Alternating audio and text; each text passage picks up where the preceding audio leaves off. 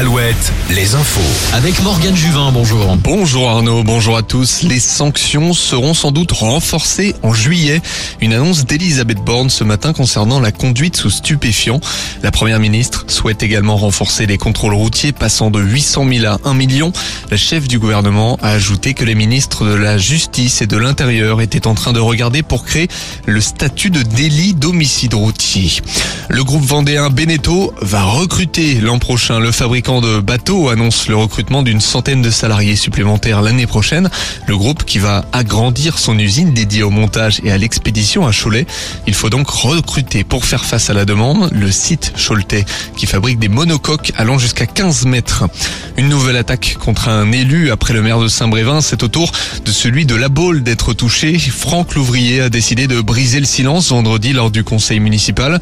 Il a avoué avoir reçu des menaces par courrier au début du mois. Un courrier dans lequel se trouvaient des photos du corps de Samuel Paty et des attentats du Bataclan, accompagnés de cette phrase explicite. Ça pourrait être la boule.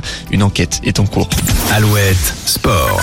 Le FC Nantes, provisoirement en Ligue 2. Les Canaries ont chuté à Lille hier malgré l'ouverture en premier du score, défaite de 1. Nantes qui se classe à deux points d'Auxerre et devra battre Angers samedi prochain pour se sauver en cas de